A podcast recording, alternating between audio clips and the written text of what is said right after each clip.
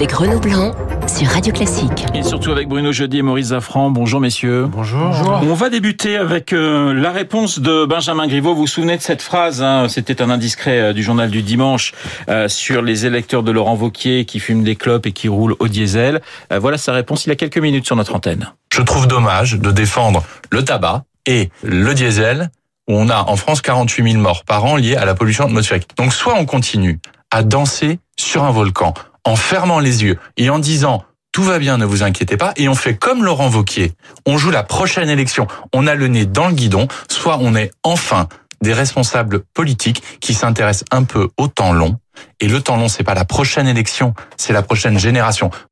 Alors, courage politique ou euh, bobo parisien euh, qui, qui, qui se lâche? Parce que c'est un peu ce qu'on ce qu'on lit euh, dans la presse, grosso modo, la France d'en haut qui, euh, encore une fois, maîtrise la France d'en bas. Qu'est-ce que vous en pensez, euh, Bruno et Maurice? Alors j'observe d'abord que sa formulation est quand même différente de euh, euh, celle du début de semaine qui était quand même euh, marquée euh, au coin de, de l'arrogance. Là, cette fois-ci, il présente les choses un peu différemment et beaucoup de manière beaucoup plus acceptable. Parce que c'est vrai que euh, défendre le diesel euh, et, euh, et la, la- la cigarette, euh, c'est un non-sens. Après, il y a aussi euh, la prise en compte de, de ce que ça représente pour les Français. On les a encouragés pendant des années, voire des décennies à rouler en diesel. diesel. Donc les choses, fort, fatalement, la- j'allais dire, la marche arrière va être un peu, va être un peu longue.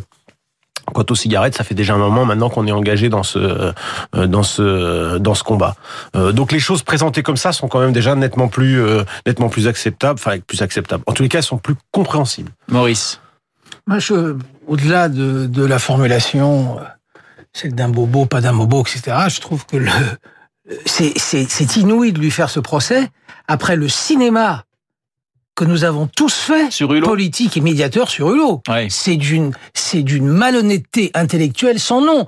Depuis vos, depuis le, depuis le Rassemblement National jusqu'à Mélenchon, tout le monde a expliqué que le départ de Hulot était une catastrophe absolue. Mais euh, le malheureux Griveaux, il dit, il dit rien par rapport à ce que dit Hulot.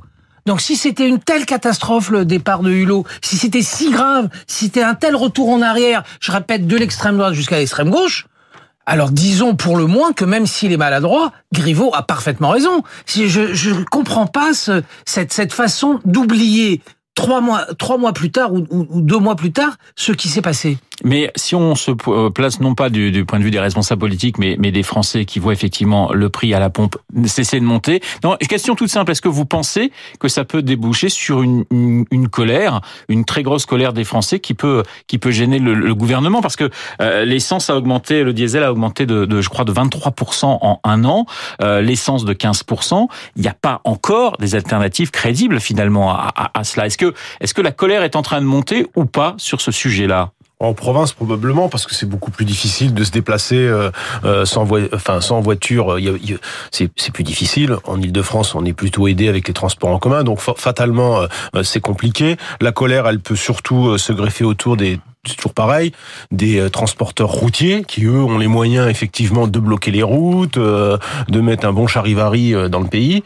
Après, c'est, c'est, c'est, c'est- faut voir euh, difficile les relais politiques dans cette affaire pour vraiment euh, euh, bloquer, euh, bloquer les routes et euh, mettre des, des, des, des dizaines et des dizaines de milliers de, de Les gens dans les rues. sont, beau- les- sont- sont beaucoup montés au créneau sur cette question-là ces derniers jours. Oui, non, mais ils sont montés pour protester. Après, est-ce que ils vont accompagner un mouvement de grogne dans- dans- sur les routes? Ouais. Ça, j'en sais rien. hein. Mais les. Français, les Français se moquent éperdument euh, de la mobilisation ou pas des, républicains. Si, il y a un phénomène.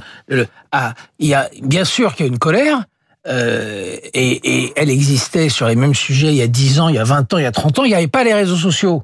Le, le vrai adversaire du gouvernement aujourd'hui, c'est pas les républicains, c'est la capacité de mobilisation en quelques heures de 350 000 citoyens qui signent une pétition sur les réseaux sociaux. Ça, oui. Là, on, on, on, on sent que le système est en train de changer et qu'il y a des capacités de, de mobilisation beaucoup plus rapides qu'avant, beaucoup plus rapides et sans les partis politiques. Donc là, effectivement, pour le gouvernement, il, Donc il- danger quand même. ah oui, oui, oui, mais, mais, mais sans doute pas celui qu'on croit, celui de, de, de l'accélération inouïe de toute mobilisation aujourd'hui via les réseaux sociaux. Bruno, vous n'êtes pas Plus d'accord moi, je, je, je, je- j'attends de voir s'il y a vraiment une possibilité de, de, de bloquer, euh, de bloquer les routes. Bloqué, non, mais le, le fait qu'il y ait la 350 protestation, 000 non mais la protestation, quelques heures, mais ça on l'a déjà vu, signe ça on l'a déjà vu plein de fois. Il peut y avoir une grosse protestation sur les réseaux sociaux. Elle se traduit pas forcément en termes de blocage de route. Non, Ah, bah, la vraie, sûr, la vraie évidemment. chose, c'est plutôt les transporteurs routiers. On a vu qu'il y a eu des velléités en début de semaine. Faut voir euh, comment ça évolue parce que eux, ils vont, eux, ils vont, ils vont bouger euh, les transporteurs. On va écouter Alain. Juppé sur Europe 1, justement, il parle des réformes, on l'écoute. Il ne faut pas trop charger la barque, euh, il faut euh, discuter expliquer. Je crois que la pédagogie est absolument euh, essentielle. Aujourd'hui, il y a ce grand débat sur euh, le prix des carburants. Il faut rappeler qu'elle en est la cause. Ce n'est pas une décision gouvernementale, c'est la montée du prix du baril. hein. Alors, je sais bien qu'il y a des taxes aussi et que le gouvernement aurait peut-être une marge de manœuvre de ce côté-là. Il faut poursuivre les réformes. Il y a beaucoup de réformes qui vont dans le bon sens. Je pense que ce serait une erreur d'abandonner cette volonté réformatrice qui est nécessaire. Voilà, Alain Juppé sur. Bon, quand euh, même sur, Alain Europe. Juppé, qui Oui. évidemment, comme d'habitude, oublie qu'il y a des taxes en France. Parce que Non, a- il l'a dit a- à la fin. Oui, enfin, repris, il dit c'est l'essentiel. Non, l'essentiel du prix de l'essence, c'est des taxes. 61% des carburants, c'est des taxes. Donc là, Alain Juppé, il se trompe. Il dit- Mais vous avez des choses en- fausses. les- les- nos auditeurs ont entendu et ceux d'Europe tout à l'heure ont entendu un et c'est intéressant un des principaux supporters euh, d'Emmanuel Macron. Voilà, c'est intéressant. Oui, mais Et- il et ça travestit un peu la vérité. Oui, non, ça c'est autre chose. travestit Et la ça- vérité sur le prix des carburants. Ça prépare, ça prépare doucement. Ah oui, ça, c'est autre chose. Ça prépare doucement euh, ce qui va sans doute et très probablement se passer. Non mais Maurice, pour ils sont les extraordinaires, ces politiques français. Ils oublient tout le temps, ils augmentent les taxes. Oh Non, non, non, ça c'est non, pas très grave. Il l'a dit, il l'a non, non, il faut reconnaître, il faut être honnête. Il l'a dit à la fin de son propos. Voilà, il il le l'a pas dit tout de suite, il l'a dit. Il le dit, il faut, ils sont toujours D'accord. pareils. Vous parliez- ils sont toujours pareils. Ça, Vous parliez, euh, de- Ça fait 40 ans qu'ils augmentent les taxes et c'est toujours pareil. Vous parliez d'Alain Juppé comme premier supporter d'Emmanuel Macron. Emmanuel Macron qui se repose. Alors, sujet ou non sujet, euh, ces trois jours de, de repos du, du, du chef de Non, l'État mais là, on est dans la, on est dans la, dans la construction euh, euh, médiatique la plus, la plus totale. D'abord, d'abord, euh, d'après ce qu'on nous a raconté hier, ce qu'on m'a raconté hier, euh, ça fait à peu près 20 ans que Emmanuel et Brigitte Macron prennent les mêmes quatre jours à la Toussaint dans le même endroit de Normandie euh, révèle ce matin le Oui. Parisien et c'est tout à fait exact, c'est en Normandie.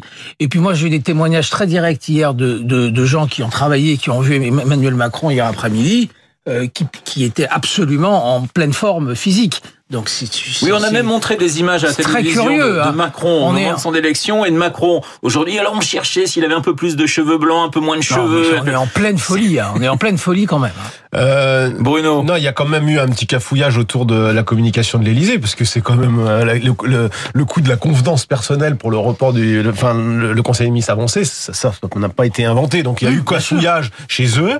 Euh, Emmanuel Macron prend une journée, ça c'est clair, comme plein de Français qui vont faire le pont. Euh, moi, je crois qu'il y a quand même un petit coup de pompe politique plutôt qu'un coup de pompe physique. Il y a un petit coup de pompe politique, donc Ouais. c'est peut-être pas plus mal aussi euh, euh, qui euh, prennent un peu de un peu de temps pour lui. Il aura une grosse qui- semaine et après qui- avec, euh, et dans qui- l'Est, et hein, qui avec médite les- sur sa communication Non, de ces dernières semaines qui n'a vraiment pas Bruno- été euh, qui n'a vraiment pas a- été très très bonne. Bruno a totalement raison, il y a des problèmes de communication. Petit exemple, sans, sans, aucun, sans aucune importance.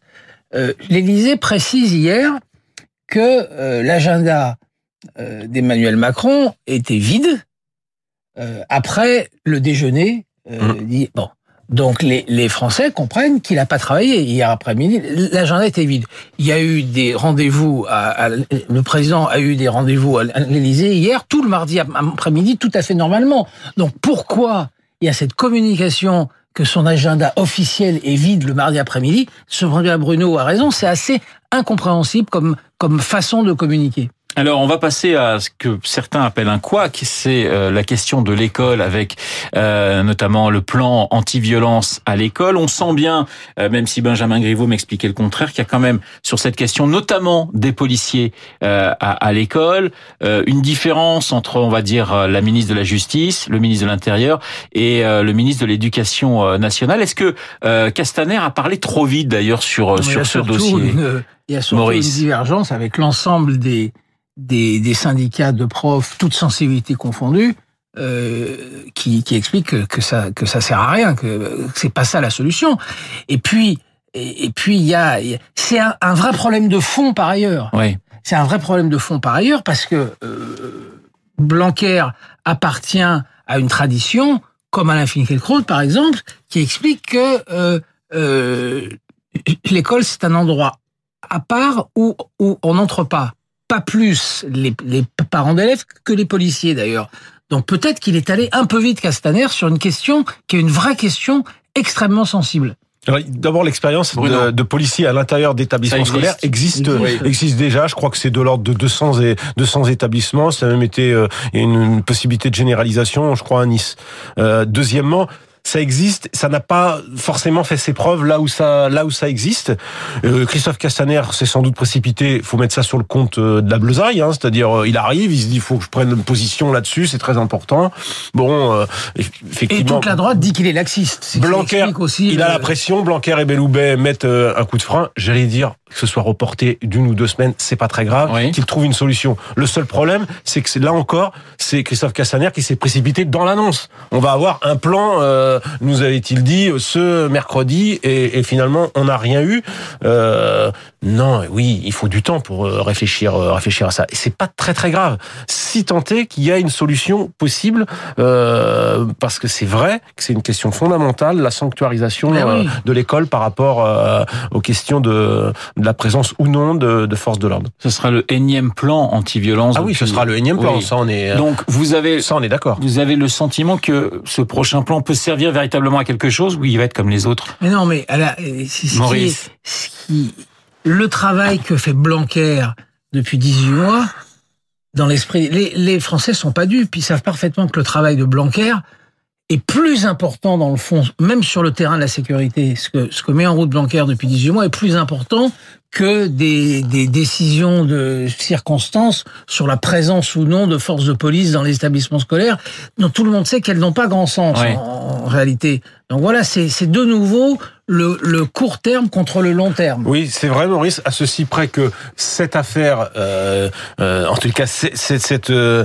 euh, cette vidéo, cette photo qui était sur les réseaux, Oui. a mis en exergue quelque Ah, chose, oui, un tabou dans la violence dans l'établissement. Jusqu'à présent, il y avait le, il y avait le, le tabou autour des établissements a été levé il y a dix ans grâce à la généralisation de la vidéosurveillance. C'est tout à fait exact. Là, c'est le tabou dans l'école, et ça, c'est quelque chose que les Français n'avaient peut-être pas conscience totalement. Mais les Français ne sont pas dupes, et on l'a très bien vu. Les Français ne sont pas dupes, parce que après cet, incident insupportable, ces images insupportables, euh, la droite a essayé de flinguer Blanquer pendant 48 heures. Disant finalement, euh, c'est pas le réformateur euh, euh, qu'il prétend être, c'est un laxiste. Ça n'a pas pris du tout.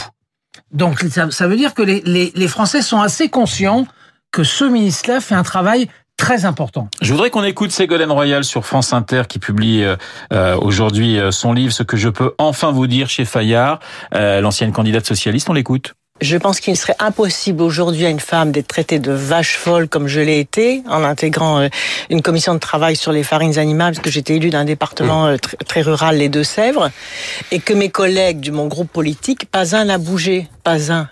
Aujourd'hui, je pense que ce ne serait plus possible et que même les parlementaires d'autres opinions euh, politiques interviendraient, se lèveraient, et quitter la salle. Voilà le sexisme politique euh, dénoncé euh, par Ségolène Royal. Elle règle ses comptes, elle, veut revenir ou elle fait un peu les, deux avec ce livre, euh, Ségolène Royal? Euh, les deux, d'abord un, je pense qu'elle s'est, elle est libérée un peu des obligations euh, euh, politiques, enfin ministérielles. euh, euh, elle se repositionne après une période un peu de euh, de retrait. Surtout, je pense que euh, elle, se met dans la veine de MeToo, c'est-à-dire au fond, elle libère aussi à son tour la parole, même si elle s'était un peu contraint depuis depuis deux ans là. Donc c'est un livre qui est plutôt intéressant euh, sur le parcours d'une femme politique de ce niveau-là. Alors évidemment, les choses ont un petit peu changé quand même, hein, il faut le il faut le dire, mais c'est assez euh, intéressant de revivre euh, 2007 ou surtout à travers son, Oui. son Ouais. témoignage, ce qu'elle dit. C'est ça qui est, je trouve intéressant. Après, il y a d'autres choses, mais ça, Candidate illégitime, dit-elle, hein, pour, a les, pour les éléphants. On a, on a oublié, euh, euh, Ségolène Royal, elle a été massacrée avec une violence inouïe par les socialistes. Oui. Euh, on a parce que 2007, c'est loin, il y a eu Hollande depuis, il y a eu le ça, mais mais 2007, euh, Sarkozy n'a pas besoin euh, de faire campagne contre Ségolène Royal. Ses camarades socialistes s'en sont chargés avant. ça- Ils l'ont explosé. Ils ont expliqué que c'est une idiote, une crétine, qu'elle n'avait pas de contenu, qu'elle n'avait pas de fond, etc., etc. C'est eux, c'est eux, c'est eux qui ont Hollande. fait la, c'est eux qui ont fait la première campagne de Nicolas Sarkozy. Ça, c'est la deuxième chose. Et puis, on oublie qu'on lui a volé le Parti socialiste. Oui. Elle gagne le, le congrès de Reims. Il y a des Ça, urnes qui sont Aubry. bourrées. Il y a des urnes qui sont bourrées pour faire gagner Martine Aubry.